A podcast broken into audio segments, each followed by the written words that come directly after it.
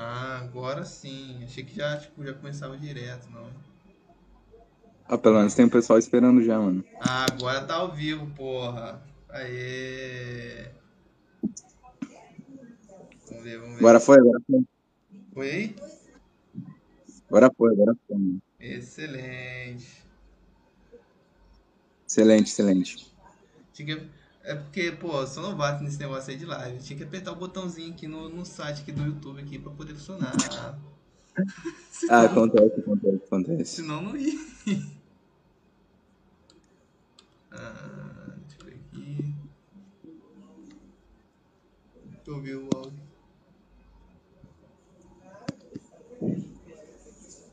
Alô? Testando, testando. Tá tudo pronto aí, Zulu? Ou não? Tá tudo pronto, a gente pode começar. Pode crer, então. É, primeiro eu vou dar uma introduçãozinha aqui sobre, né, sobre o Maidan e tal. Eu não vou falar muito não, porque eu, se eu for resumir é, o documentário de uma hora e meia, eu vou ficar aqui uns 30 minutos falando. É, vai dar muito tempo, vai dar bastante tempo. Uh, Zulu, eu acho que seria interessante também uh, eu falar um pouco sobre a questão histórica da, da Ucrânia, porque assim, a gente tem que lembrar que a Ucrânia, ela não, não é necessariamente uma nação, por assim dizer, ela inclusive só conseguiu se tornar um estado soberano, o estado da Ucrânia só foi se tornar soberano em 1922, se me lembre, uh, durante a União Soviética. Então, não é um estado muito novo, então acredito que seria interessante a gente falar sobre antes disso. O que era a Ucrânia antes disso? Qual a relação dele com a Rússia, com a Rússia de Kiev, com os russos, tá ligado? Então, acredito que seria interessante a gente falar isso, mas, obviamente, vamos falar primeiro do, do Europe Maiden, acho. É, não, acho que você pode iniciar assim, é... deixa eu ver o chat aqui. Opa, oba, safe and sound. Vamos dar o retorno do som. que nem o comandante Farinazzo fala. É... Mas é, tipo assim, que nem um documentário fala, fala que a Ucrânia ficou, entre aspas, independente com o fim da União Soviética, né?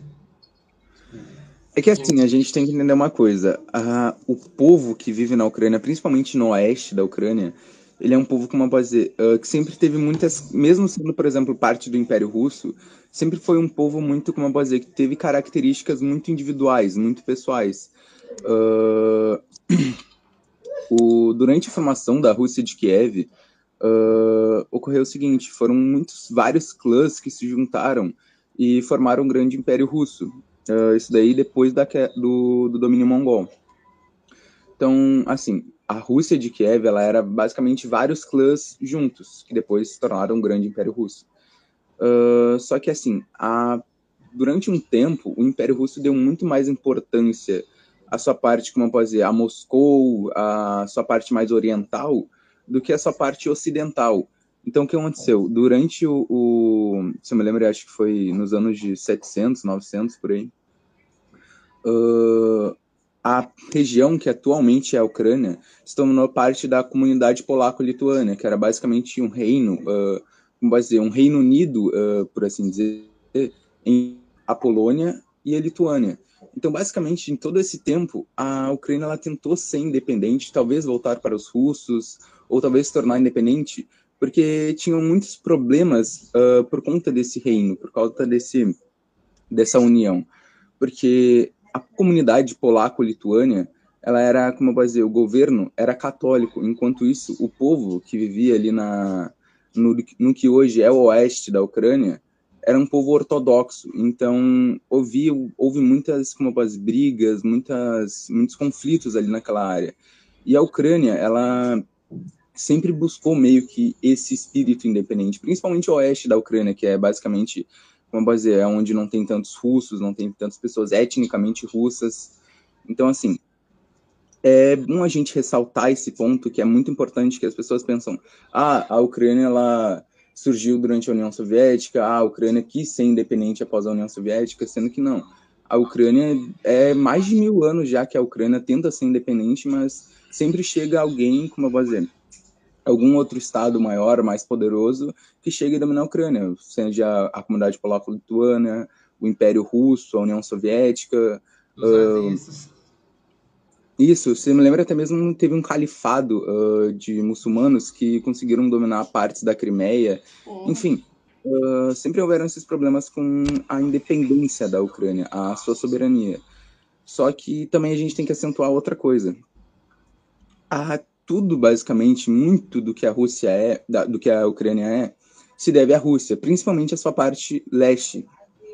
Tanto que, uh, inclusive, as repúblicas de Donetsk e Luhansk uh, são basicamente formadas por pessoas totalmente quase que russas, ou descendentes de russas que falam russo. Então, a gente tem que ressaltar esses pontos para entender, principalmente, a diferença entre o que é a Ucrânia ocidental e a Ucrânia oriental, a Ucrânia oeste da Ucrânia e a Ucrânia do leste. E também entender que, durante toda a história, meio que a Ucrânia tentou ser independente, mas não conseguiu, devido a diversos fatores. Hum, interessante. Eu não estou muito ligado na história em si da, da Ucrânia. Isso aí, tipo assim, numa, numa, numa linha temporal que você tem, poderia assim, estabelecer? Tipo, começou em que ano, terminou em que ano? Olha, uh, o, o ano exato eu não lembro muito bem, mas o que, que é a, a Ucrânia atualmente, uh, essa história da Ucrânia ela se começou durante a Rússia de Kiev, porque temos que ver o seguinte: a formação da Rússia de Kiev uh, meio que foi o seguinte: uh, diversos clãs se juntaram e basicamente eles guerravam entre si, etc, etc, até que basicamente chegou os escandinavos, os nórdicos, enfim. Uh, o pessoal lá que, enfim, acreditava na mitologia nórdica, Thor, uh, Loki, enfim, uh, os vikings, por assim dizer. Então eles chegaram lá no, na região que atualmente é a Rússia de Kiev, eles se acentuaram lá, os povos eslavos, no caso, e formaram lá o grande império o, da Rússia de Kiev. E aí foi aí que basicamente deu início ao que hoje é a Rússia, Bielorrússia, Ucrânia, até mesmo alguns outros países do leste europeu mas enfim, não vou entrar nessa parte. Uh, basicamente, esses países, ele, o, a Rússia de Kiev, ela não durou muito tempo como sendo, isla, como sendo, como eu posso dizer, pagã.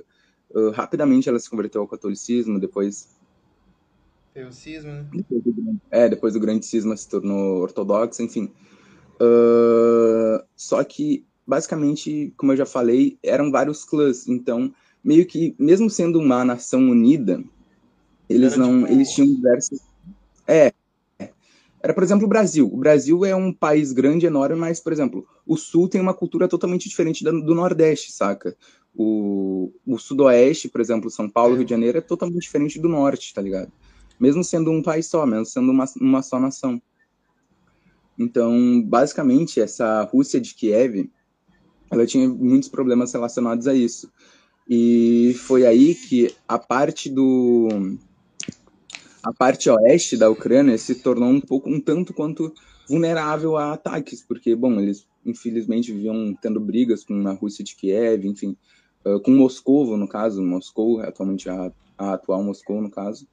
Então, o que ocorreu foi o seguinte: após uh, a queda do Império Mongol, não, após a, a queda da Rússia de Kiev pelo Império Mongol, uh, muito do oeste, do que é a Ucrânia atualmente, se tornou parte da comunidade polaco-lituana. E nesse ponto é, de, é importante a gente acentuar o seguinte: uh, quais foram. A religiosidade, era muito importante naquela época, muito mesmo. Então é bom a gente ressaltar aqui. os dois grandes uh, reinos, duas grandes nações que eram ortodoxas era o Império Bizantino e a Rússia de Kiev. Uh, existiam alguns outros, mas eram muito pequenos. Então, veja bem, o... É basicamente esses dois países que não tinham toda a ortodoxia de pé. Enquanto isso, por exemplo, os islâmicos tinham grandes impérios, grandes califados, uh, os latinos, os católicos latinos, romanos, tinham muitos grandes impérios, como, por exemplo, o Reino Franco, o Sacro Império Romano Germânico, uh, enfim, a Inglaterra. Tinham grandes impérios, enquanto isso a, a, ortodoxia dependia apenas desses dois, que eram relativamente, eram poderosos, mas eram tanto quanto, pode dizer, duas nações inteiras defendendo uma religião é um pouco complicado. Então, o que aconteceu foi o seguinte, todo o leste da Ucrânia foi basicamente dominado por uh, pelo, pela comunidade polaco-lituânia, que era um reino católico, E o resto, basicamente, que basicamente era o resto da, da Rússia de Kiev, foi dominada pelos mongóis, que eram basicamente, uh, enfim, asiáticos, toda aquela coisa asiática. E, enfim, isso daí foi por bastante tempo, até que uh, se formou a Rússia de Kiev, a, a nova Rússia de Kiev, que no caso foi a união de todos os clãs que antes brigavam, uh, esses clãs eslavos que antes brigavam, eles se juntaram Uh, e basicamente expulsaram os mongóis, uh, retomaram a, a, parte oeste, que hoje é a Ucrânia, enfim. Até que chegou um cara chamado Ivan I, que foi o primeiro czar do Império Russo. E ele basicamente foi. Tudo que basicamente a Rússia uh, era naquela época, era basicamente a Rússia do que é hoje o Ocidente, basicamente a Rússia Ocidental, a Rússia, a parte europeia da Rússia, por assim dizer. E o que, que esse Ivan I fez? É, com a queda do Império Mongol, porque o Império Mongol estava muito enfraquecido, basicamente regiões como, por exemplo, a Sibéria, regiões mais orientais, assim como, por exemplo, o norte da Mongólia, ali o norte da, da China, uh, parte, como dizer, uh, enfim, a parte norte ali da China, uh, basicamente estavam muito neutras. E como eram territórios, como dizer, como era muito, muito frio, eram lugares muito frios, uh, não haviam muitas pessoas, eram pequenas tribos que moravam ali. Então, o que, que o Império Russo fez? Ele avançou nessas partes, nessas regiões, inclusive chegou até mesmo nas Américas, que no caso era o Alasca. O Alasca era da Rússia. Enfim, muitas pessoas não sabem disso, mas o Alasca era da Rússia. E eles avançaram perante essas tribos, e o que aconteceu foi o seguinte: muitas das tribos ao, Império Russo, outras, enfim, foram dominadas, mas no final construiu-se o grande Império Russo, que talvez poderia ter sido o império mais poderoso da Europa na época. Enfim, uh, ele, inclusive, muitos dizem que foi. Uh, eu tenho algumas divergências quanto a isso, porque as suas capacidades marítimas não eram muito grandes, uh, o comércio não era muito forte, mas enfim. era um império muito grande, muito poderoso, mas que com a, a Revolução Russa, é, acabou se dividindo muito, em muitas partes, devido ao fato de que Vladimir Lenin, ele meio que assim, ele, como pode dizer, ele ganhou muito mais poder do que, a própria, do que o próprio Império Russo. Ele conseguiu dominar os Azerbaijão, uh, muitas repúblicas soviéticas foram criadas. Então, assim, o que, que foi feito? Ele criou várias repúblicas soviéticas que antes eram território dos russos, como, por exemplo, a Ucrânia. Ele criou, basicamente, a divisão da, do Estado uh, do ah, que é a tá. Ucrânia tá. e do que é a Rússia foi criado durante a União Soviética por, por Vladimir Lenin. Então, assim, os russos, só que a, meio que a divisão que ele fez não foi muito correta, por assim dizer. Porque, veja bem, a, os ucranianos sempre quiseram a independência deles perante os russos. Uh, mas isso daí é só a parte oeste da Ucrânia, a parte ocidental da Ucrânia, por assim dizer porque basicamente a parte do leste da Ucrânia sempre, sempre quis, elas sempre foram russos, sempre foram pessoas, como dizer, etnicamente russas, uh, que falavam russo, então basicamente era uma fazem parte da Rússia, tanto que as repúblicas de Donetsk, Luhansk, basicamente toda a região do Donbass uh, são de pessoas que até hoje falam russo, então não fez muito sentido essa divisão da Ucrânia. Se tivesse que ter feito uma divisão da Ucrânia, que tivesse sido uma divisão um pouco mais certa, um pouco mais certeira, do que necessariamente eu essa que foi feita. Eu acho que o áudio está um pouco bugado então, aí. Basicamente foi isso que aconteceu. Tá me ouvindo?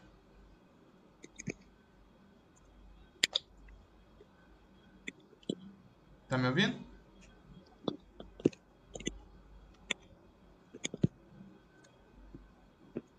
Bugou aí o áudio. Aí, Zulu, não tô conseguindo te ouvir, cara. Não? Opa, agora eu tô, agora eu tô. Nossa, velho, eu tô. Tava falando, velho, eu só comecei a falar, tá ligado? Não tava conseguindo te ouvir. Não, não, mas eu não. Eu não falei nada, não.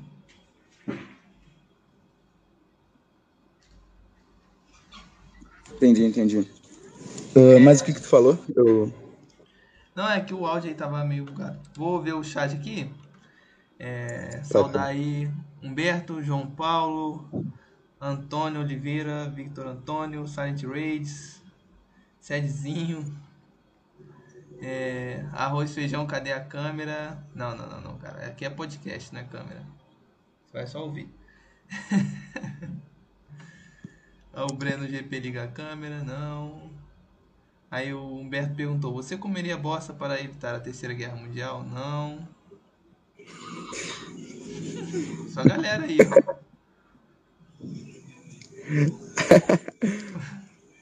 Outro perguntou por que eles guerreavam. Uh, peraí, peraí. Uh, ô, Antônio, você estava se referindo a as guerras dos clãs que, É, acho que é. formaram. Acho que. Enfim, eles guerreavam por motivos, como pode dizer, uh, vários motivos. Apesar de terem uma só cultura, que no caso é a cultura eslava, uh, basicamente eles não, não se davam muito bem entre si. Eram tribos, né? Tribos. Tribos sempre se, se matavam antes de se unirem. Então. Não tem muito o que falar, eu acho. É, geopolítica, geopolítica. É geopolítica, geopolítica. A famosa mãe Rússia. Oi, Jorge. Oi, Natan. O Antônio discorda, não sei do que. Viva Lampião. Ah, seu trabalho de escola, não. Me deixe participar, hoje não. Quem sabe na próxima. Manda mensagem no direct. Ah, o outro falando de, de um namorado aqui. É meio zona isso aqui, hein? Afeta a economia da Angola. Não sei. Do mesmo jeito que afeta a economia do Brasil. Ah, O pão vai encarecer, o trigo vai encarecer, tudo que é derivado do trigo e o trigo vai encarecer. Podcast mais humilde no Olha o Chat. Tô olhando agora, desculpa aí, cara. Quero doar um super chat. Eu acho que não tem essa opção ainda não. Eu dar 500 reais de super chat. Ô, Aqui, ó. Falou que o áudio tá bugado, não tô conseguindo te ouvir. Vai tá sem som. Sem som? A imagem tá travada, a imagem é travada mesmo, é isso aí mesmo. pois é. É só uma imagem ilustrativa com, com vozes de fundo. Manda salve para Mitoposting. Salve Mitoposting. Salve, salve, rapaziada da Mito. Ah, tá sem som. O que eu faço? Sofrer calote. tá, vamos. Rapaziada, rapaziada tá uma comédia hoje, mano. Fala Mas sério enfim, vamos. É, Eu não dou ban, eu assim, só se o cara aloprar muito e tal. Não, não esquenta a cabeça, não posso ficar aí e tal. Só prestar atenção de preferência, porque, né? Dá trabalho fazer isso aqui, dá um trabalho, cara.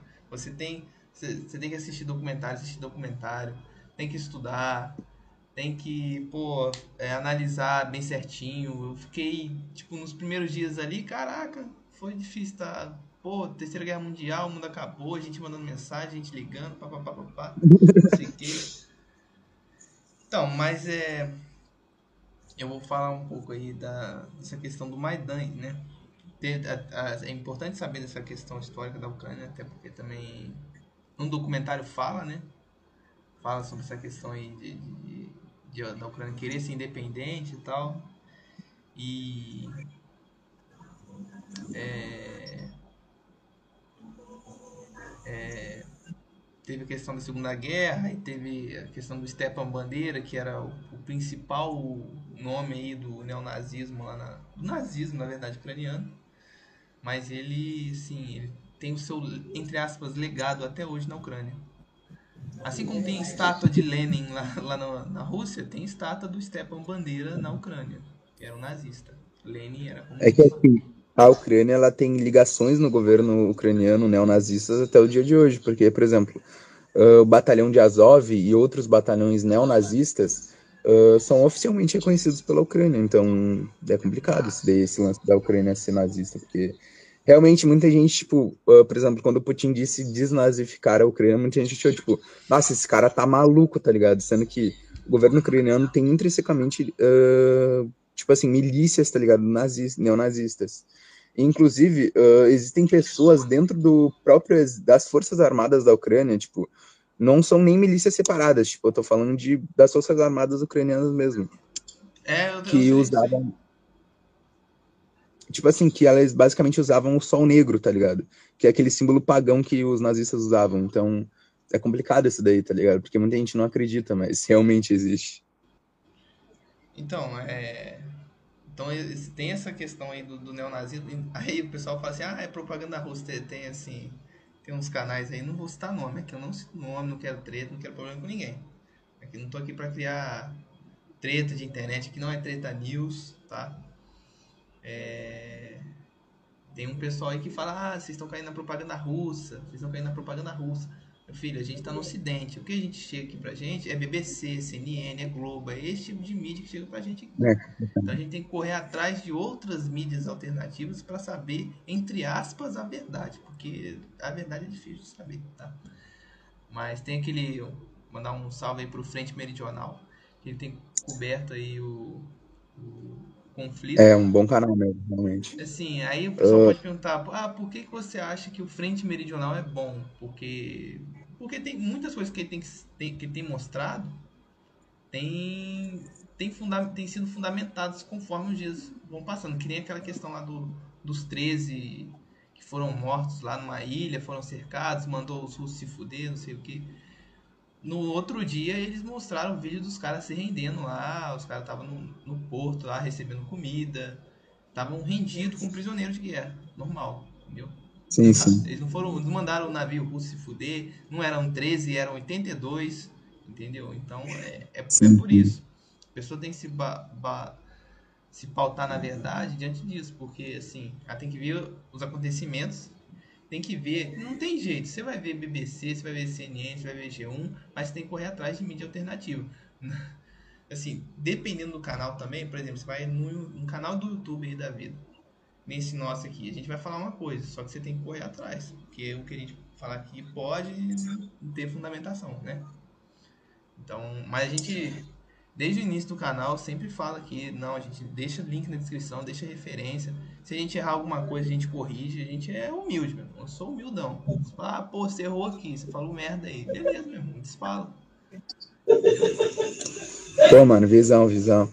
Mas, tipo assim, mano, um bagulho, tá ligado? Que eu percebo é que a mídia ocidental, ela é muito, como eu vou dizer, muito manipulada. Por exemplo, tu falou da BBC. A BBC, ela é completamente financiada pelo governo do, do Reino Unido, tá ligado?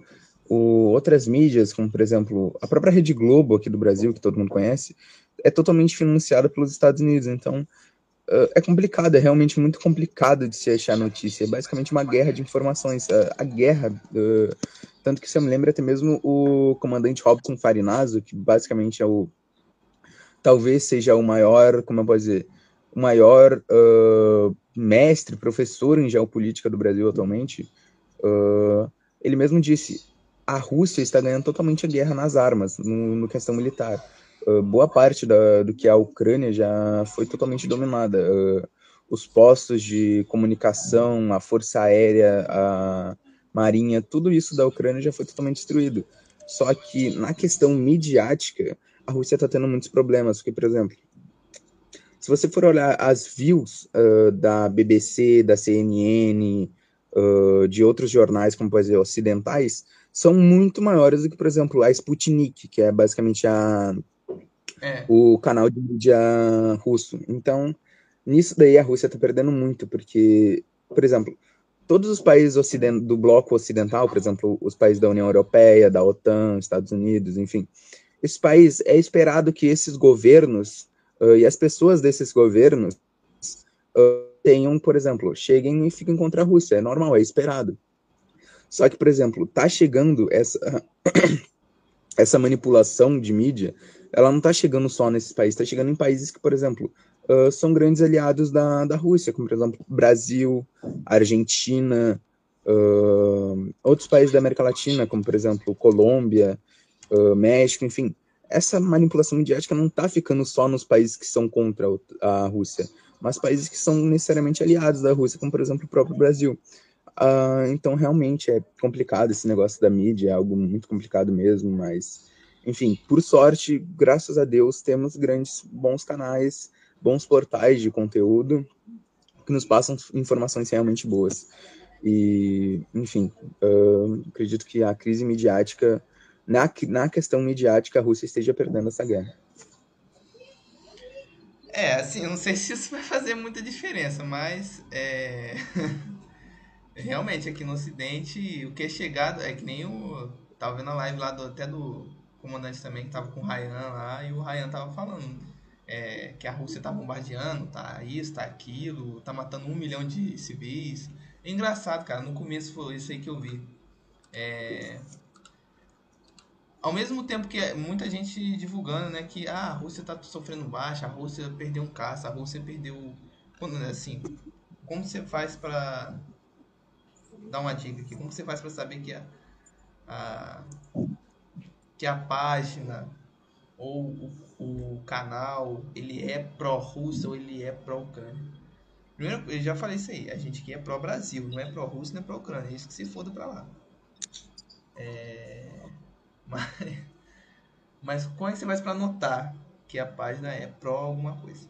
Quando vi muita página fazendo isso, postando só vídeo da Ucrânia tendo baixa, é, só vídeo da, ó, da, da Rússia tendo baixa, da, é um blindado russo foi destruído, um caça russo foi destruído, é, soldados russos se entregam, não sei o que.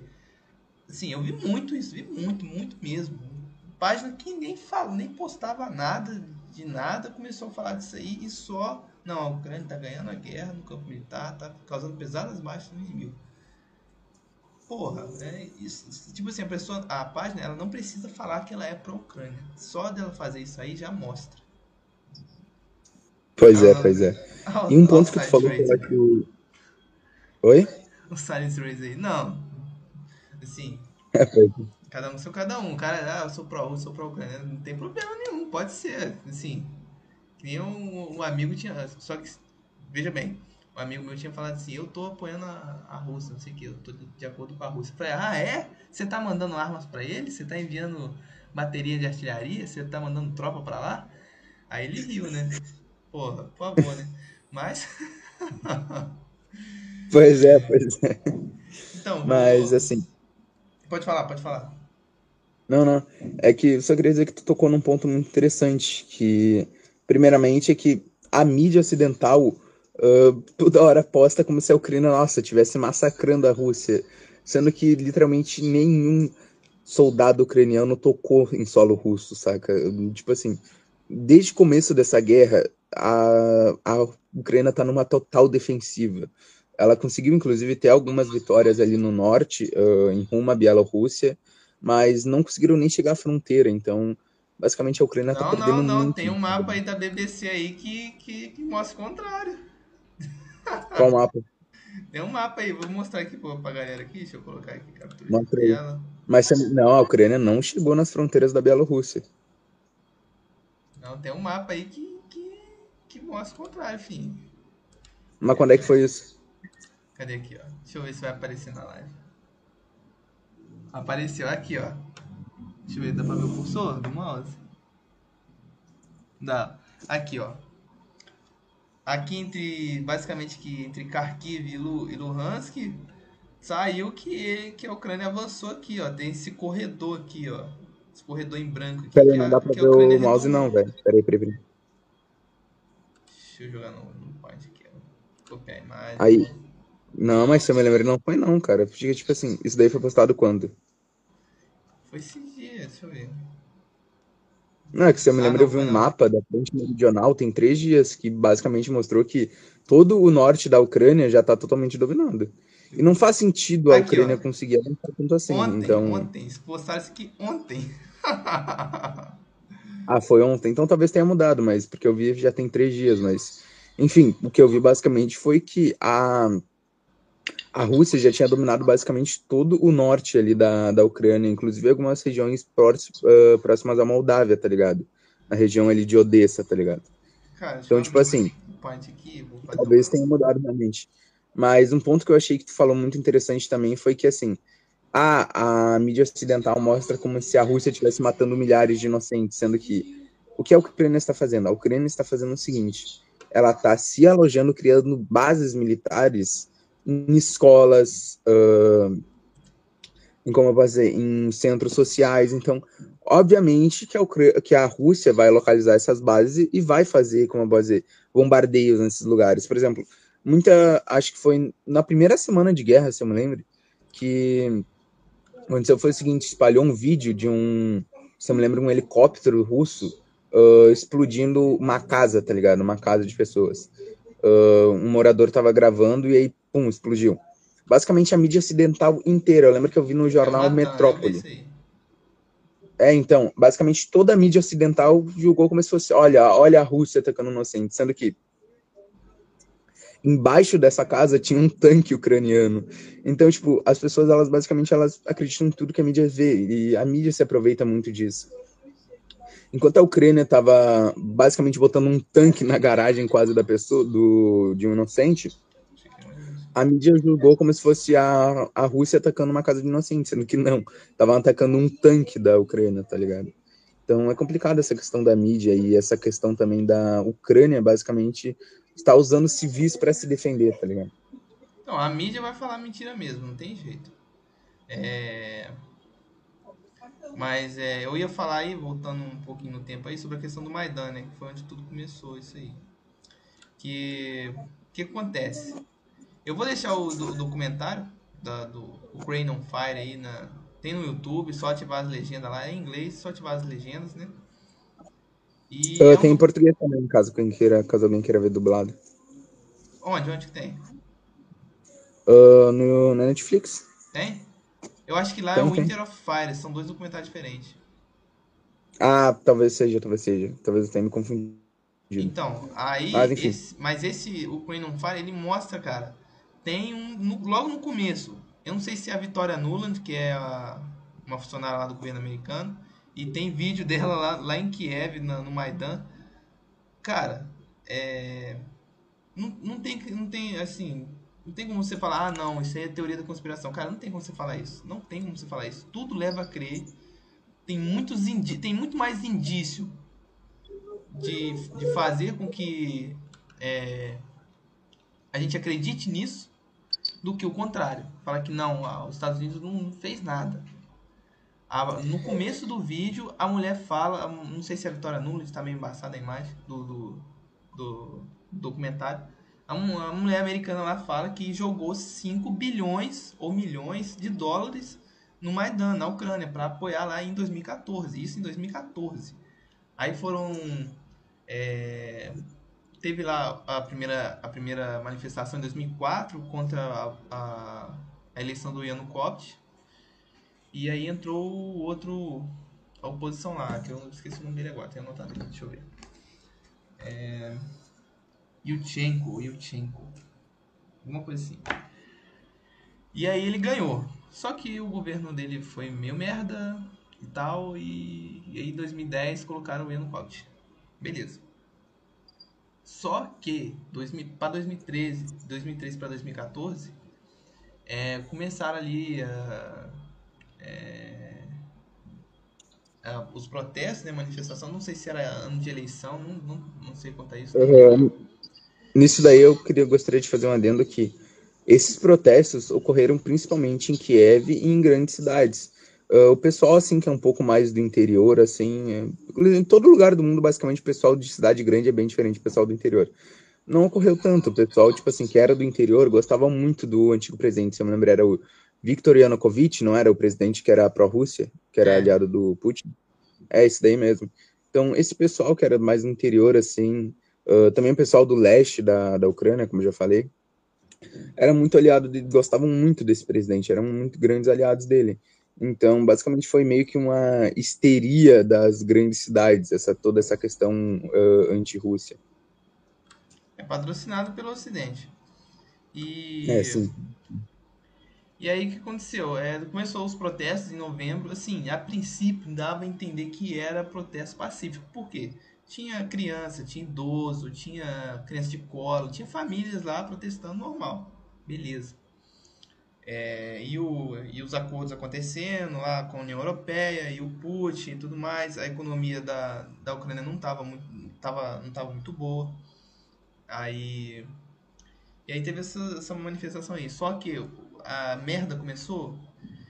ahn, acho que no dia 24, no dia 25. Os protestos acho que iniciaram no dia 21. No dia 21 de novembro.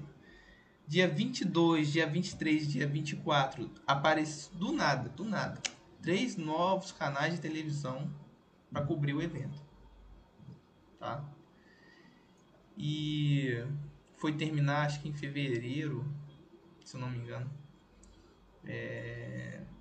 E foram três meses de manifestação full. E aí teve um, um certo dia que tava. que tinha. É, acho que tava tendo as tensões já e tal. E aí o ministro do interior ele tinha ligado lá pro, um camarada lá que era chefe da polícia lá de Kiev. Ele ligou e, e na verdade ligou pro, pro chefe da inteligência, o chefe da inteligência lá do serviço secreto lá da, da, da Ucrânia.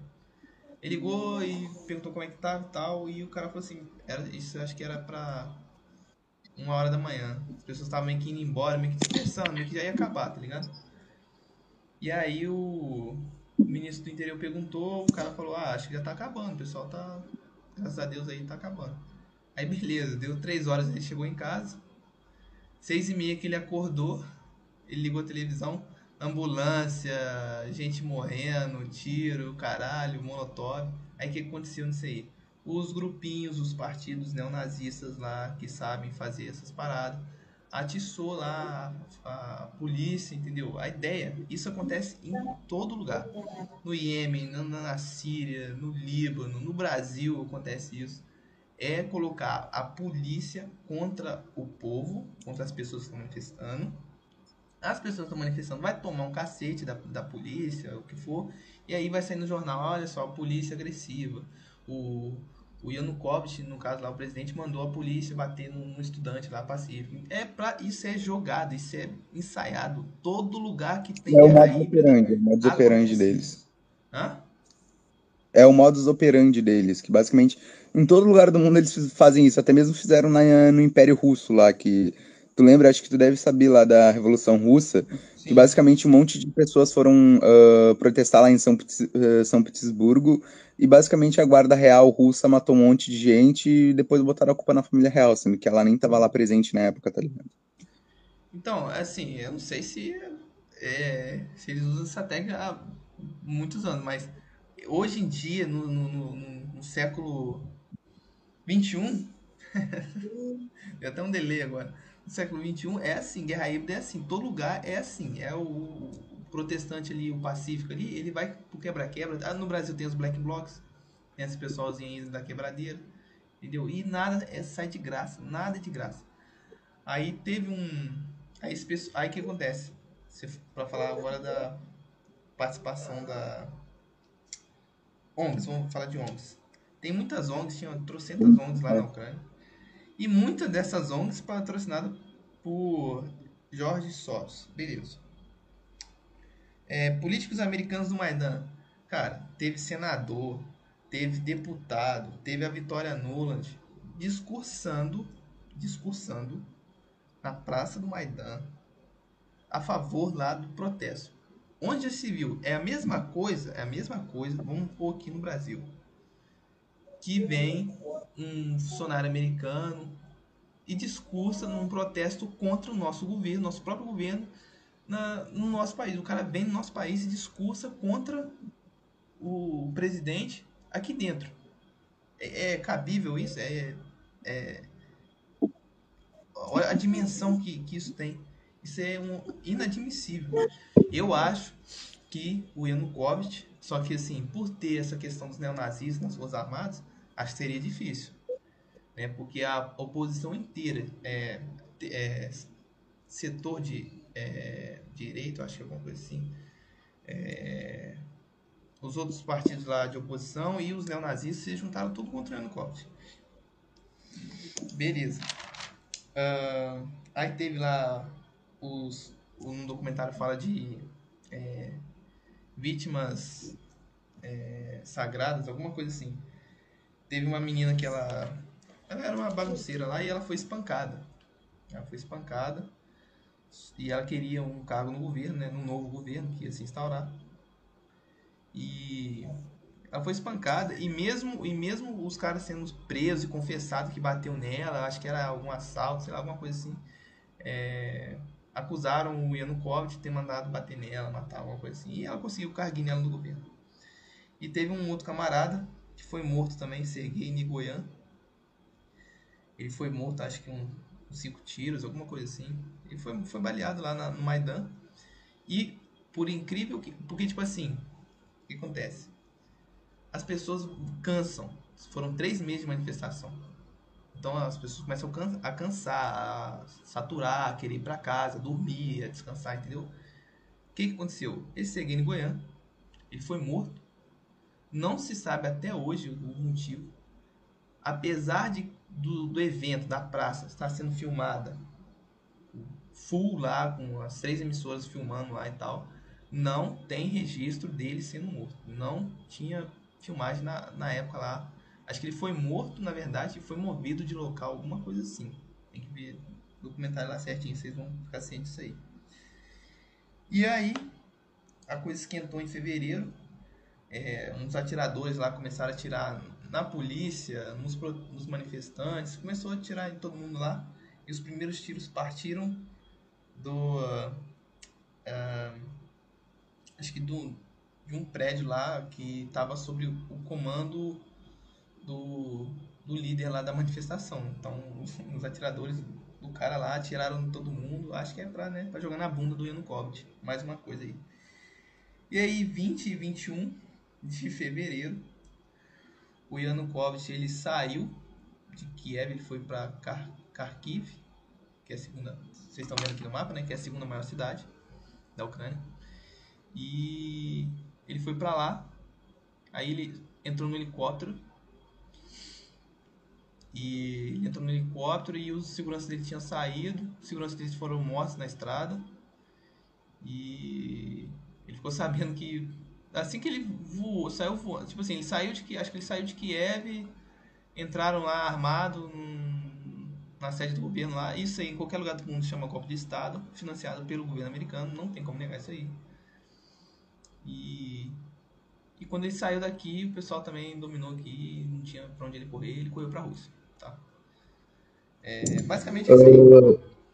Uma coisa que eu queria falar, acho que é um ponto interessante desse estado, é o modus operandi, o jeito que opera o pessoal do Ocidente, porque isso daí, por exemplo, de depor, basicamente deram, deram um golpe de Estado na Ucrânia. Exatamente, não, é um golpe de Estado, foi um golpe de Estado. Um golpe de Estado, exatamente.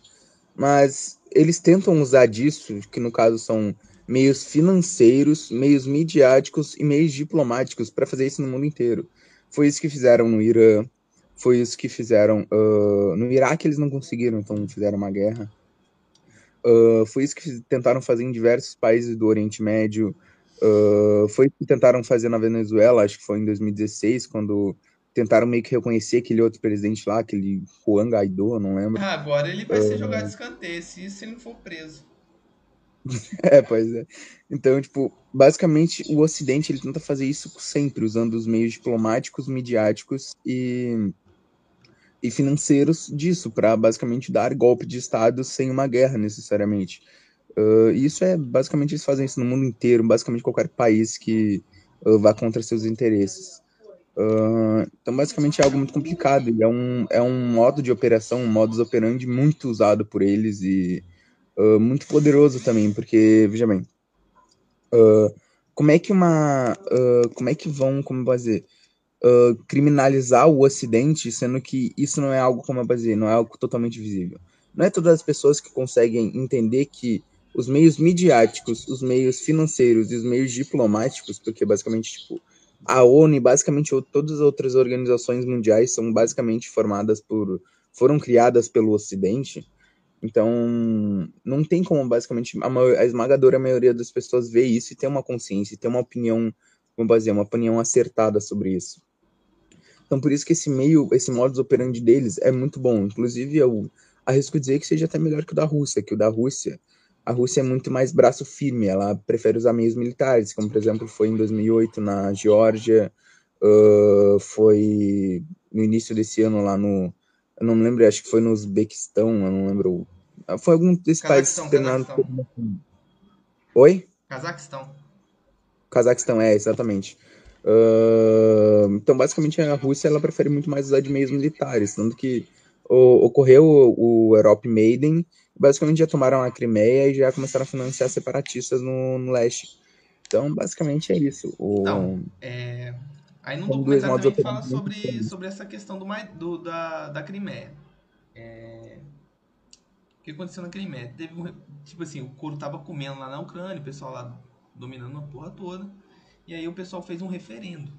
Né? O pessoal da Crimeia mesmo fez um referendo lá popular. Só que na mídia ocidental sabe que, tipo assim, ah, os russos entraram lá armados e, for... e fingiram aquilo ali tudo, é tudo mentira. E. É... E aí dominou a Crimeia. Sim. Aí o Yanukovych falou num documentário, que é o ex-presidente da Ucrânia. Ele falou: é, sempre tiveram militares russos na Crimeia porque te, acho que a principal base naval ali do, dos russos fica em Sebastopol, que é acho que é a capital da Crimeia, alguma coisa assim.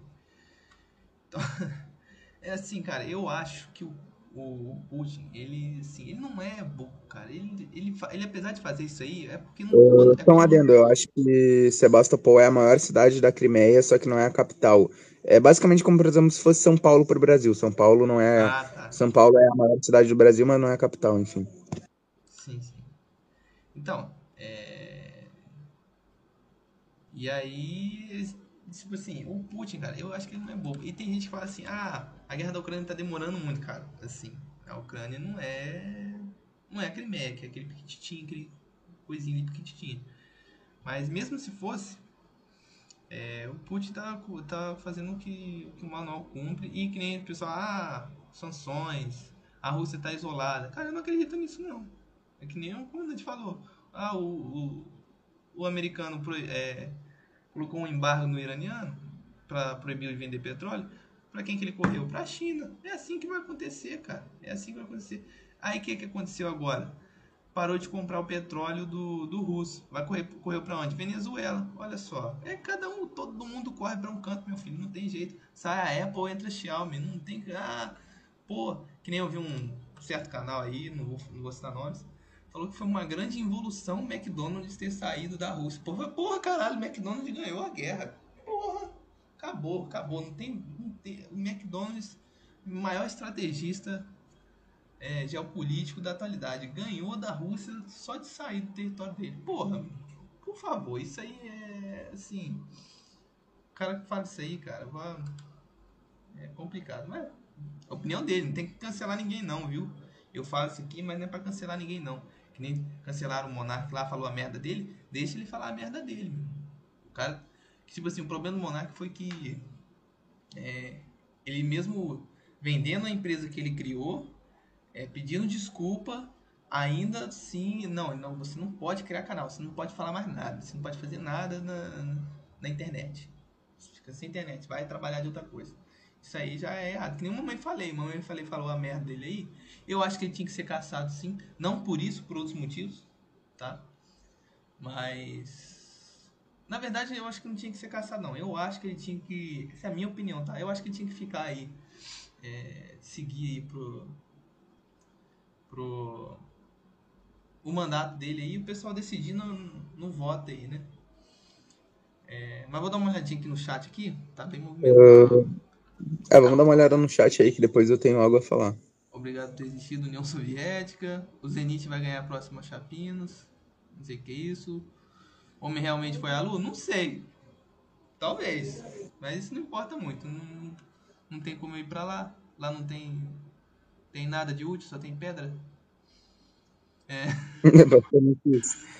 é. Porém, aqui ó, Silent Raids, nosso amigo aí. Obrigadão aí, Silent Raids. É, porém, os problemas econômicos que as sanções na que as sanções na Rússia causam podem ser game chargers nesse fator. Game chargers nesse fator. É, pode ser. Assim, uh, tem gente que um adendo que eu gostaria de falar é que as sanções à Rússia uh, basicamente não estão fazendo mal, não estão afetando em nada a capacidade uh, militar da Rússia, porque basicamente a Rússia ela tem 600 milhões de dólares em dinheiro guardado, basicamente, porque, uh, se eu me lembro, 20% disso é ouro. O, o outro resto já é em outras moedas que valorizam muito, como por exemplo o euro. não está nem em rublo nem em dólar. Então, basicamente, não tem como tu quebrar economicamente a Rússia. Ela tem, tipo, dinheiro para se manter, sei lá, Ah, bem durante alguns anos, tá ligado? tem um chapéu de E alumínio também- aí que fala que não, já vai perder, vai tá isolado, não sei o quê. Tem o pessoal aí que acredita nisso aí. É, tem, tem gente que realmente acredita nisso. E a gente tem que lembrar o seguinte: a China, ela já afirmou que tudo que a União Europeia e os Estados Unidos deixarem de comprar da Rússia, eles vão comprar. Então, basicamente, eles estão falando que vão, vai falir a Rússia, vão, a Rússia vai falir, sendo que, cara, isso é impossível. Ô, Zulu, Oi. uh, meu celular tá em 1%, cara. Talvez, talvez caia a ligação, velho. Putz. Quer pôr pra carregar?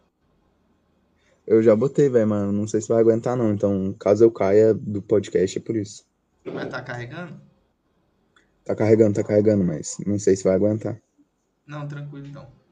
Se cair, eu, se eu, se eu toco o barco.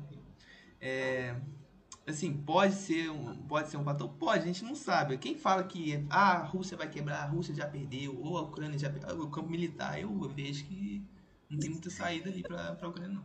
Mas é, quem fala que a Rússia tá perdendo, a Rússia é isso, a Rússia é aquilo, tá, tá viajando maionese. É, nesse momento tá rolando um flow com o professor Rock. Quem eu assisto, especialista formado em geopolítica, ou, ou podcast do Lucro 70 inscritos, zero formação acadêmica e seis meses de estudo. Ah, depende, cara. Tem muito especialista aí que é, é, ja- é, é Javelin no céu e AK-47 na terra, né? Isso não vale de nada contra uma bateria de artilharia. Tá? Eu gostaria de adicionar o seguinte. ah, a Rússia, ela não. Como eu vou dizer? Ela tem muita capacidade. ah, muita gente pensa, ah, perdeu a amizade com a União Europeia e com os Estados Unidos, automaticamente ficou pobre, sendo que isso daí é uma total inverdade. A Rússia, ela faz ah, comércio com diversas potências econômicas do mundo. Isso inclui Brasil, Argentina, China, África do Sul, Índia, ah, todos os países que eu citei são do BRICS, sim, a não ser a Argentina, mas também tem diversos outros países do mundo que são potências econômicas e que fazem comércio com a China, então, com a Rússia.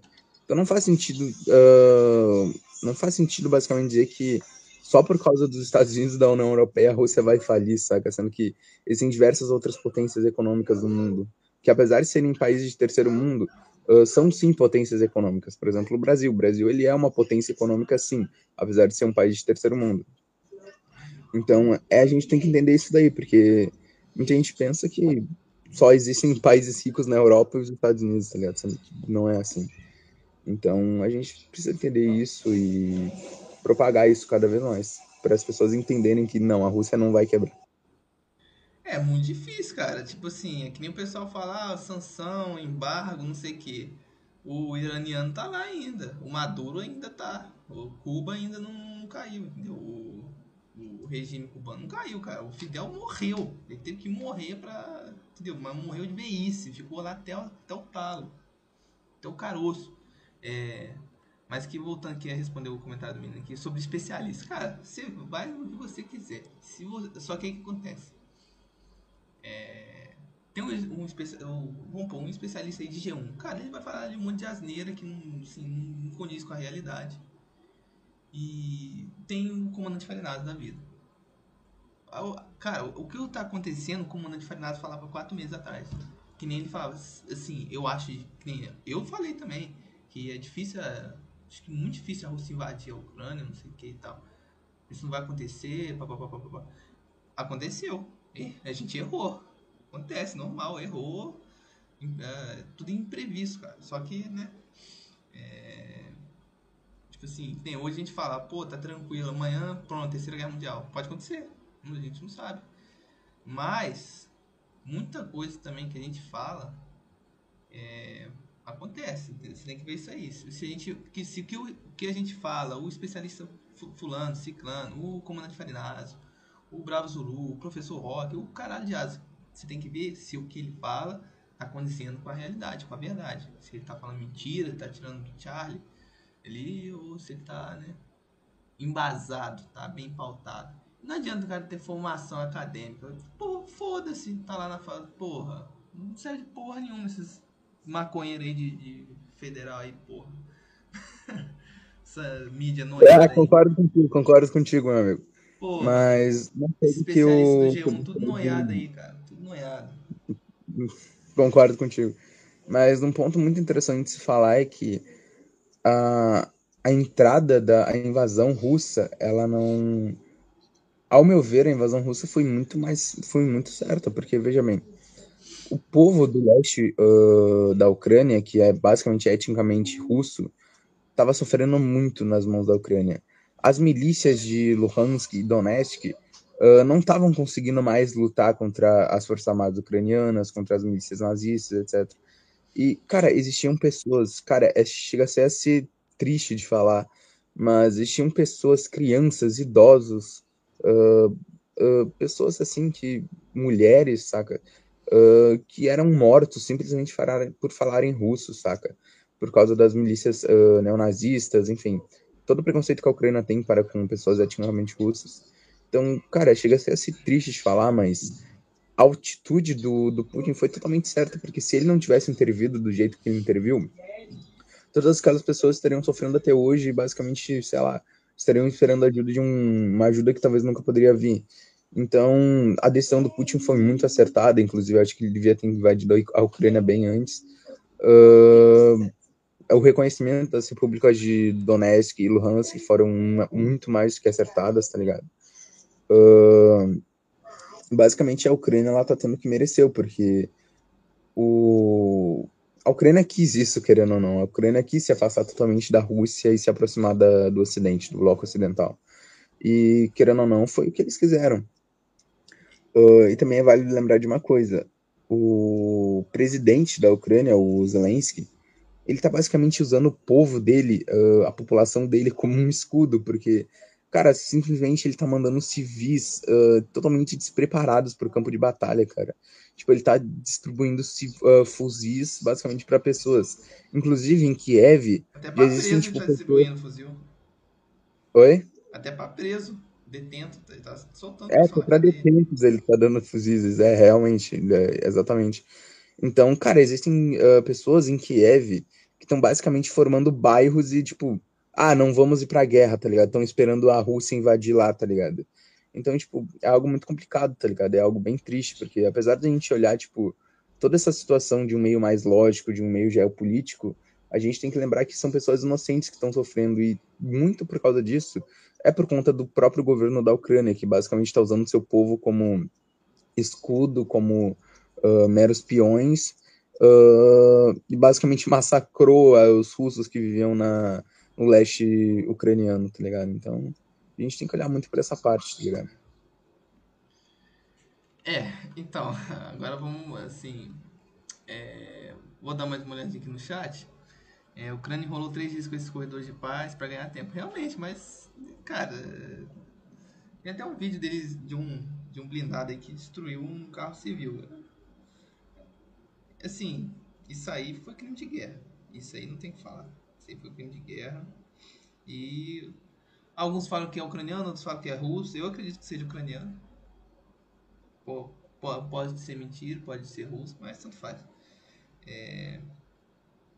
Mas realmente, assim, eles fazem isso aí pra ganhar tempo, só que não adianta muito, cara. Eles já era, assim, nem o. Assim, você vê um. Alguém falando. Tem, tem um canal aí que falou que a logística tava com problema, cara. Pra você fazer uma voz crença aqui, realmente, você tem que ter superioridade aérea. Deixa eu mostrar aqui pra, rapaziada aqui, captura de tela. Fecha aqui, abre aqui. É, para você ter um que nem esse aqui, você realmente tem que ter superioridade, superioridade aérea. Fantasma de Kiev, essas palhaçadas aí é mentira, tá? E no começo, é, que, que teve, foi, foi usado foi muita artilharia, né? É, atingindo aí posições estratégicas aí, estruturas militares. É, a marinha, entre aspas, dentro da Ucrânia foi dizimada, atacando os caças deles no, em solo ainda. Israel fez isso na Guerra dos Seis Dias. Israel viu que está cercado, atacou primeiro. Atacou primeiro e, e ganhou. A Rússia usou essa estratégia de, de é, atacar e, enquanto estava em solo, né? E mas vamos lá para os pontos aí que eu tinha estado. É, primeiro, é, essa questão de que ah, é, do, do governo ucraniano pega e fala aí tem tem 7 mil baixas já russas que eles eles mataram 7 mil soldados russos. Puta que pariu, eles mataram duas brigadas praticamente. Nem, acho que nem tinha isso tudo lá. Sim. Não, última foto. Deve ter sim mais, na verdade. É... Mas. Calma aí que eu tô postando aqui na. Por isso que eu tô me enrolando aqui pra falar. Dicção é foda. Posto no Instagram lá. Ô menino, você caiu? Não, tô aqui ainda, tô aqui ainda, relaxa. Ah, tá, pô. Mas, basicamente, cara, o que eu ia falar é que. Uh, enfim, acho que. Acho que a gente já falou bastante sobre hoje, não acha? Uma hora de podcast já. Então, agora vou ponderar algumas, algumas situações aí, algumas falas aí, né, da, da pessoal. Primeiro, essa parte militar, né? A Rússia tem superioridade, não tem jeito. É, eu acho que, em termos estratégico. O Putin ele, ele esperou o momento certo. Ele esperou o momento certo. Tanto que ele falou com o Xi Jinping antes, ele falou com o Bolsonaro antes. Entendeu? Então acho que foi tudo. Tipo, ele deve ter marcado. Eu acho, né? Eu, suposição, minha, minha opinião, meu achismo aqui, tá? Eu já falei isso aqui. Quando for fato, quando não tiver, não tiver é, como a pessoa contra-argumentar, é porque é fato, mas isso aqui é minha opinião. Então você pode dar sua opinião diferente aí falar, não, não concordo com o que você está falando aí. Tá? Mas a minha opinião é que é, o Putin pensou isso aí já de anos, já não, não é de hoje. Isso aí, acho que ele viu que não tinha jeito. E. Uh, é que assim, uh, isso daí na verdade eu acho que pode até ser considerado um fato, porque já faz anos e anos que o Putin ele juntou muito dinheiro, ele juntou muito, como eu vou dizer, uh, muito capital em rublo, e ele está transformando isso, uh, basicamente esse dinheiro que ele tinha em rublo e dólares, uh, em basicamente outras fontes, como eu vou dizer, outras fontes de dinheiro mais válidas, como por exemplo ouro, euro, aquela moeda lá chinesa, como é que é? Eu esqueci ah, agora, acho que. Yen, então, é, é, acho que. Yen, é, é a moeda chinesa, enfim. Então já faz bastante tempo que ele juntou esse dinheiro e está transformando em moedas, como eu vou que não são tão fáceis de quebrar economicamente, uh, moedas mais fortes. Então acho, acredito realmente que essa guerra tem sido programada já tem bastante tempo e acredito que o Putin iniciou ela em, olha, em um horário totalmente, uma, um horário, uma hora totalmente certa, porque acredito que se não tivesse uh, ocorrido essa invasão acho que até o final desse ano a Ucrânia talvez teria entrado para a OTAN, o que dificultaria muitas coisas. Não, acho que não, cara. Eu acho que não. Eu acho que entraria. Acho que não entraria. Eu, o que poderia acontecer é uma guerra civil na Ucrânia, eles ficar meio a meio lá, uns pró-Rússia, outros pró-Ocidente, e dividir o país de novo. E. É, assim, claro, assim, a minha opinião, acho que eles não entrariam porque o Ocidente, né, apesar de assim, o couro tá comendo e é, eles meio que tipo assim, prometeram, né? É, que não, você vai, vou entrar para o tanque e tal, chamaram o cara lá. E a Rússia ficou puta. E a Rússia entrou, os Estados Unidos cagou, deixou lá. Agora você se vira, enfim, toma Javelin aí e se vira com o que você tem, com as AK aí que você tiver, meu irmão. E dá conta. É, foi basicamente isso que aconteceu. Aí, é, vamos ver aqui o chat, eu vou falar sobre ainda mais um pouco sobre questões militares, né? A Ucrânia enrolou três dias, beleza. Jorge paralisou os moleques, meu direito, seu direito, isso aí. Fonte do Renan, eu vi. Olha que legal. Luhansk já era, os, os ucranianos estão presos em um pequeno bolsão ali. É, ali. Ali acho que já era mesmo. Acho que o, o ponto. O ponto. Acho que, a que nem eu tinha circulado aqui. É. Deixa eu ver aqui. É ien, é, basicamente é ien, acho. É ien mesmo. O dinheiro lá, né? Ah, moeda chinesa. É, eu tinha circulado aqui, acho que vai aparecer aí agora. Aparece aí, porra. Não apareceu não, Uh, existe algum risco de se estourar numa escala de nível mundial?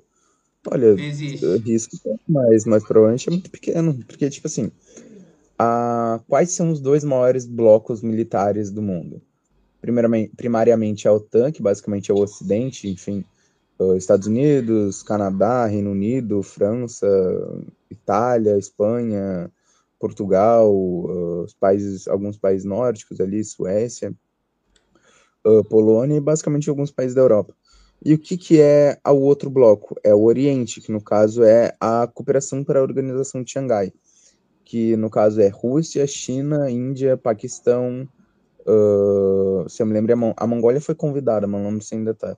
A Bielorrússia, uh, se eu me lembro, a Coreia do Norte também foi convidada, mas ainda não tá. Então, basicamente, esse daí é o bloco que é basicamente contrário à OTAN, que no caso é o bloco oriental. E se esses se basicamente invadirem a Rússia, esse bloco vai responder. E se a Rússia invadir outros países, a OTAN vai responder, tá ligado? Então, basicamente, acho que não tem, porque é muito, é muito, tipo, muito difícil da Rússia invadir algum país da OTAN, e é muito difícil a OTAN invadir a Rússia. Então, acho que não vai ocorrer, não. Uh, existem alguns outros, trata outros tratados militares que também são relevantes, mas, enfim, acho que não vão ser acionados. Uh, se forem, realmente pode dar um problema, mas acredito que não vão ser muitos tratados militares que vão ser acionados, não. Então, acho que uma guerra mundial não, não pode ocorrer, não. Então, eu não sei, eu, eu, assim, existe a chance? Existe a chance mínima que seja. Mas. É, existe, mas provavelmente não. É, tudo leva. Porque, tipo assim, o Ocidente ficou meio perdido. Eles não, eles não esperavam isso aí. Eles fomentaram e tal, mas acho que eles, nem eles mesmos acreditaram que isso ia acontecer. A mídia. Acho que ninguém acreditava que isso ia acontecer. Aí tá essa correria aí, correndo pra Maduro, correndo, vai, vai correr pro Irã também. Duvido, não duvido nada do, do americano querer negociar com, com o Irã. Posto? Uh, isso poderia se tornar uma guerra se o Sul se atirasse em algum uh, americano assim envolvendo o Brasil? Uh, não, porque basicamente o Brasil ele tem um tratado militar com os Estados Unidos, só que ele não é um tratado militar muito, como eu posso dizer, muito confiável, porque nos atentados terroristas, atentados terroristas, entre aspas, fizeram nos Estados Unidos em, se eu me lembro, foi em 2011, ou acho que foi, né, em 2011 o atentado do, do 11 de setembro, ou foi 2002. Nossa, tô viajando muito, mas enfim, esses atentados terroristas que houveram nos Estados Unidos, foi uma, uma grave declaração de guerra aos Estados Unidos. Só que devemos lembrar o seguinte: o Brasil não interferiu nessa parte. Basicamente, o Brasil não cumpriu com seu acordo militar. Então, enfim, acredito que não. Acho que o Brasil não vai se envolver, não, de jeito nenhum. É, então, vou dar mais uma lida aqui no chat. As suas LPR e TPR já se ligaram entre os dois oblasts, beleza. Sou pró-Bolsonaro, que bom. Uh, eu não tenho Netflix. É, pelo Torrent tem? Tem. Hum, tem. Tudo, no Torrent tem tudo, meu filho. Vou me informar pelos vídeos do Jones Manuel. Não conheço. Vou dizer que minha fonte. Ah, vou espalhar pelo mundo tudo que a Rússia escravizou.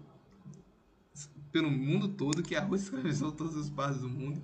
E vou dizer que minha fonte foi o canal Zulu. Ah, tá bom. É, o governo russo mostrou uma papelada do governo ucraniano aprovando uma operação ofensiva em Donbass, que iria começar esse mês. Ah, pode acontecer. Basicamente anteciparam o ataque e defenderam o território da, e a população. Ah, tá.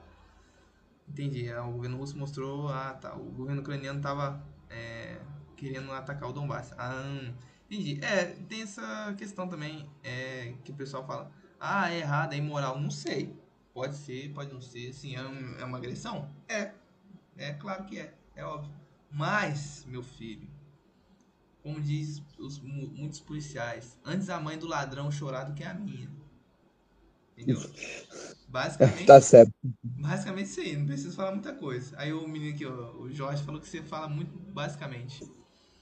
É. é Opa, talvez certo. Salve Maria, debate de achismo. Não, não é um debate. Não é um debate. Não é achismo. Daqui a pouco eu vou. É uma troca de ideia, real, mano. Uma conversa, basicamente, não é debate, Daqui a não. pouco eu vou colocar a edição aí, vou colocar os links tudo na descrição aí. Olha, não precisa acreditar. Não precisa acreditar. Muita coisa que a gente tá falando aqui é achismo mesmo. Tipo, ah, vai ter terceira guerra? Não sei, pode ser que sim. Acho que não. Entendeu? Isso aí. É basicamente uma análise, né, mano? Não, uma análise, é. é.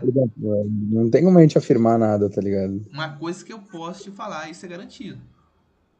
O trigo e os derivados do trigo vão crescer. O petróleo e os derivados do petróleo vão crescer. Na verdade, o petróleo já, já subiu já. Só que pode subir mais, esse é o problema, vai subir mais. Esse é o problema. Existe algum estão na escala mundial, já falamos sobre isso. Tem, porém agora nenhum país da OTAN teve coragem de intervir. é... é, os países da OTAN estão. Mariupol salvando por causa dos corredores. Entendi. Então, isso poderia se tornar uma guerra se os russos atirassem algum americano, assim envolvendo o Brasil no caso, né? Não, o Brasil, o couro vai comer, o Brasil não vai fazer nada, só se sei lá, acontecer uma merda muito grande. Tem acontecer uma merda muito grande. É, é capaz da guerra acontecer lá no, na Europa lá e o Brasil ficar aqui quietinho aqui. Só que, né, a fome, essas coisas vai bater na porta. É uma guerra sim, nuclear, apesar que já disse que não ia aceitar a derrota. É, claro que não. É, 2001, eu também não aceitaria. O Brasil não pode aceitar a derrota também não. Rússia versus Estados Unidos, o ápice da disseminação humana. Brasil na guerra ao terror. O Brasil já tem o tráfico aqui já para combater, tá? Tá dando trabalho também. Boa noite, fiquei mais de uma hora com vocês, não entendi nada. Vou dormir. Renan, eu te amo. Bora no sala. Ah, ignora esse cara, é amigo meu, mano. Amigo meu aí. Papo dele, papo dele, mano. Bom, agora eu vou enfim. fazer uns adendos aqui na, na, parte operacional, na parte militar. O cara falou assim: ah, você não tem informação. Tem informação militar, filho. Porra. Mas vamos lá.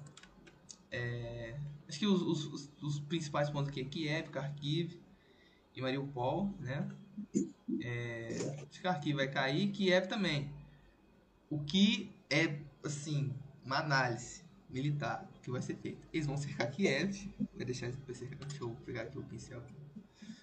Pegar aqui o pincel, pegar aqui o pincel. Né? É até um pouco óbvio isso aqui, né, cara? Previsível isso aqui, né? Eles vão cercar isso aqui não vai entrar nada, não vai sair nada, não vai entrar suprimento, munição, armamento, comida, não vai entrar nada, eles vão ficar sitiados, vai resistir até determinado ponto que não vai aguentar mais, vai por exaustão, né? Aqui acho que também já vai ser cercado, ó, aqui ó, pelo mapa aqui que eles estão mostrando, isso aqui já vai, ah, né? É... Mariupol, mesma coisa, olha aqui, Mariupol, mesma coisa. Isso aqui é um pouco óbvio, tá? Só desenhando pra vocês, literalmente. Isso aqui também, ó. Isso aqui foi importante, né?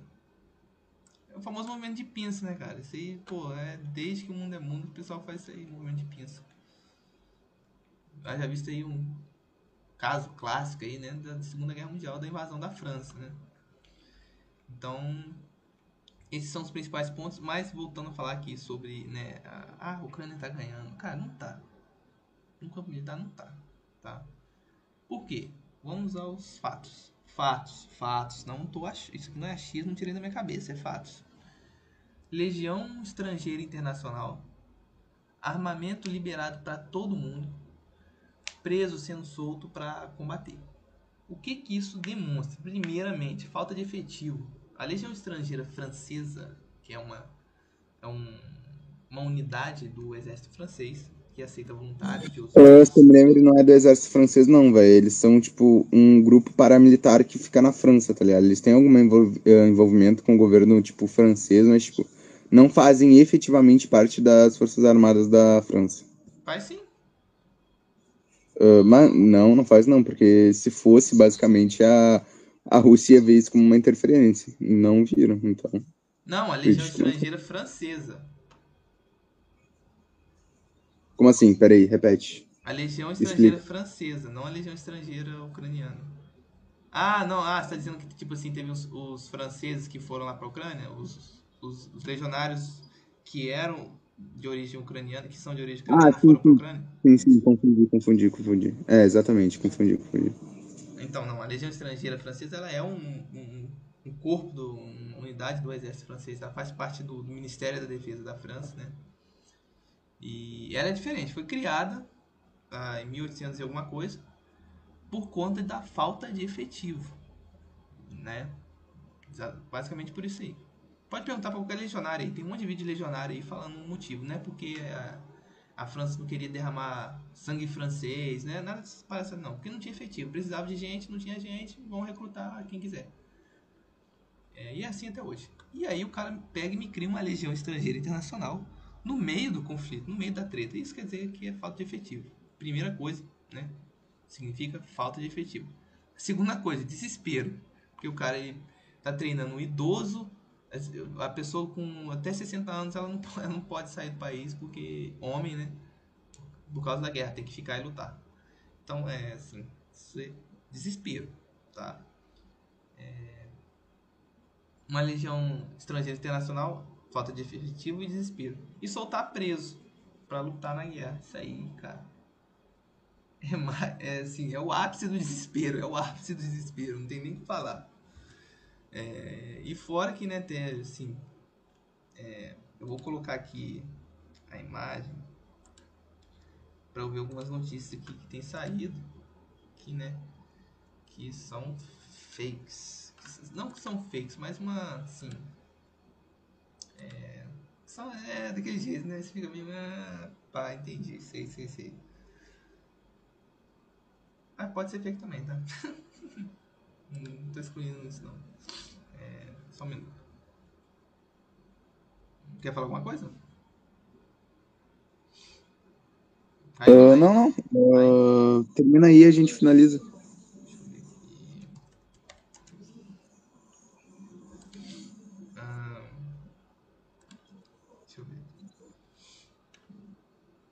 Falei já do, do, da, do McDonald's que saiu da Rússia, pô, caraca, grandes coisas.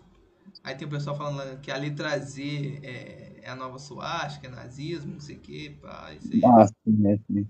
Chapéu de alumínio. Hum, chapéu de alumínio, isso aí.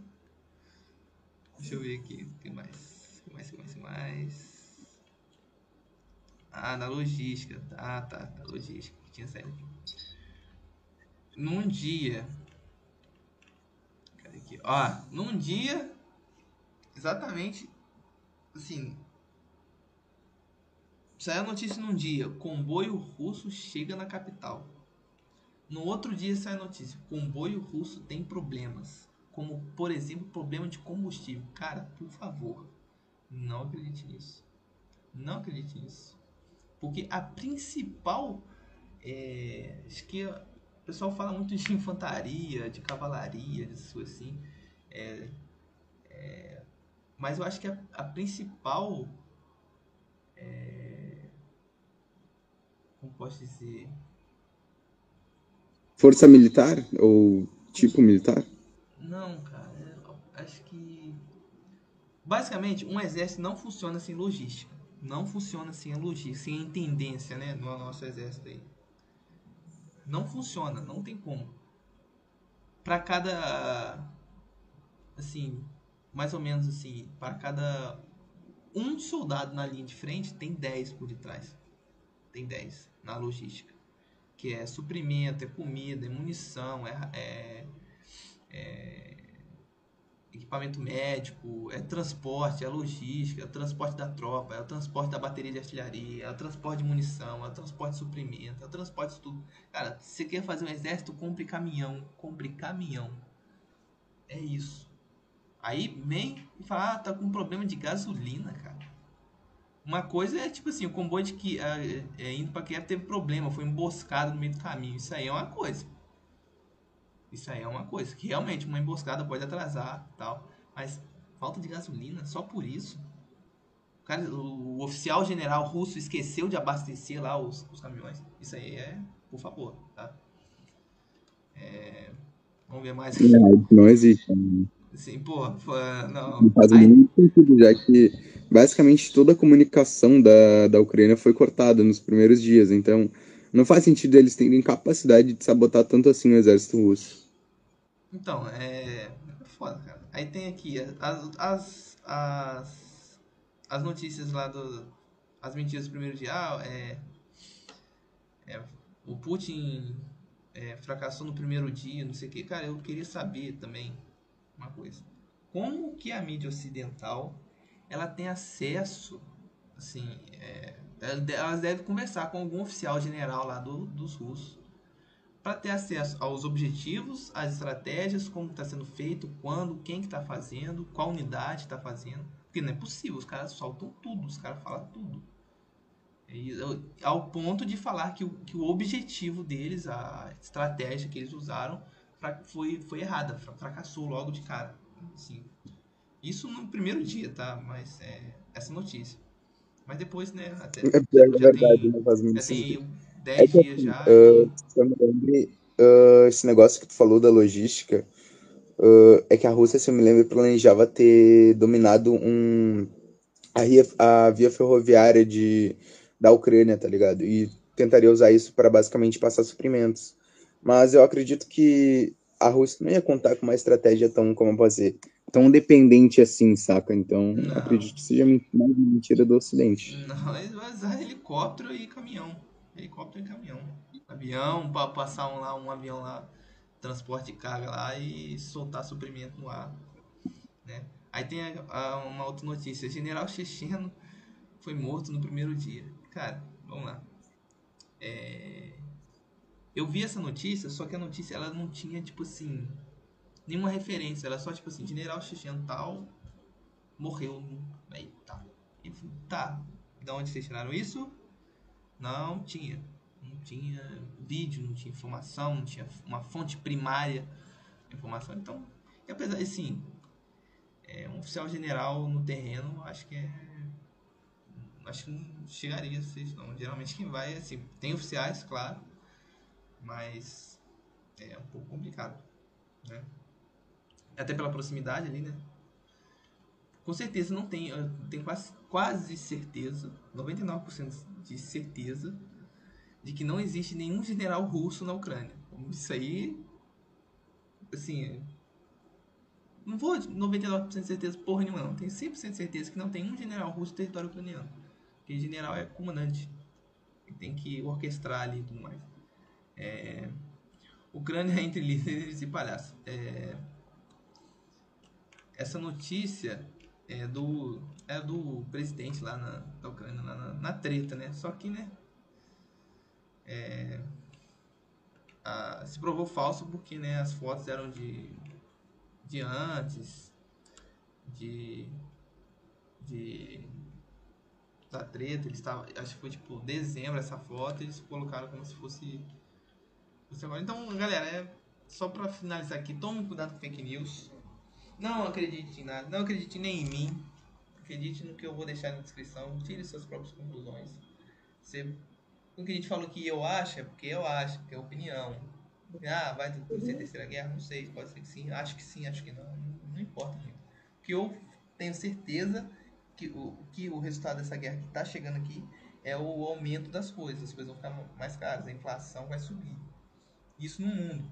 Já teve problema aí com a fraudemia aí, fica um ano parado, fechou tudo, ó, se fudeu. Agora vai se fuder mais. Né? Todo mundo, tá? Então. É, uh, e é também é, vale lembrar que sempre tentem ao máximo uh, buscar conteúdo de qualidade, porque, enfim, uh, não acreditem na maioria das coisas que vocês veem em jornais, em jornais grandes, principalmente, em grandes veículos de notícias.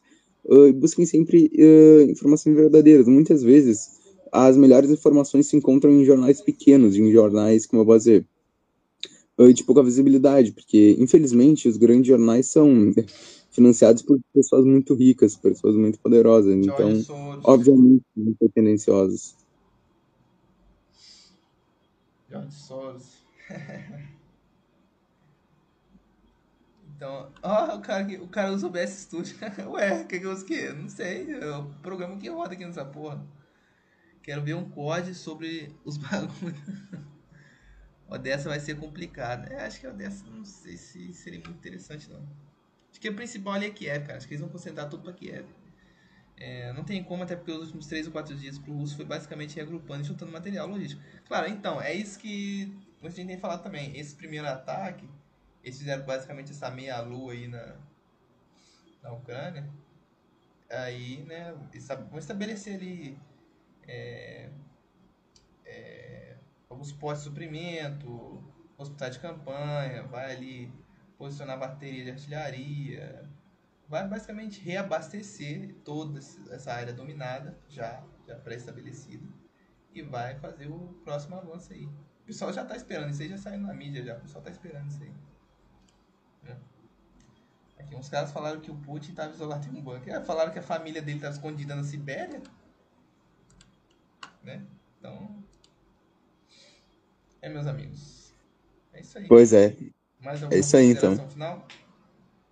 Eu não tenho mais nada a adicionar, não. Eu acho que eu, principalmente, o ponto que eu queria muito falar era a questão histórica da Ucrânia, e acho que isso eu já citei muito bem, então acredito que já falei todos os meus pontos.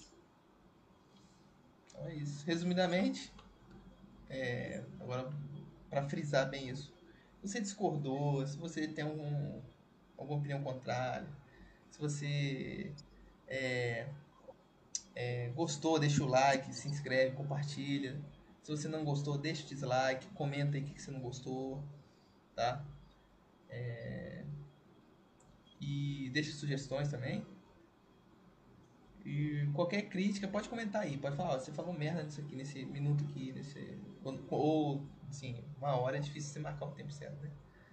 Mas você pode comentar aí, ó, você falou cagada aqui, ó. Isso aqui que você, que você falou você, foi, foi errado. Tá? É mentira isso que você falou, é fake news é, uma informação equivocada, alguma coisa assim. Pode comentar aí.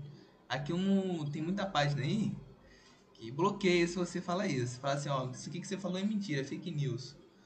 Ou isso aqui que você falou é errado. Tem muita página que bloqueia. Eu mesmo fui bloqueado aí, nem fiz nada.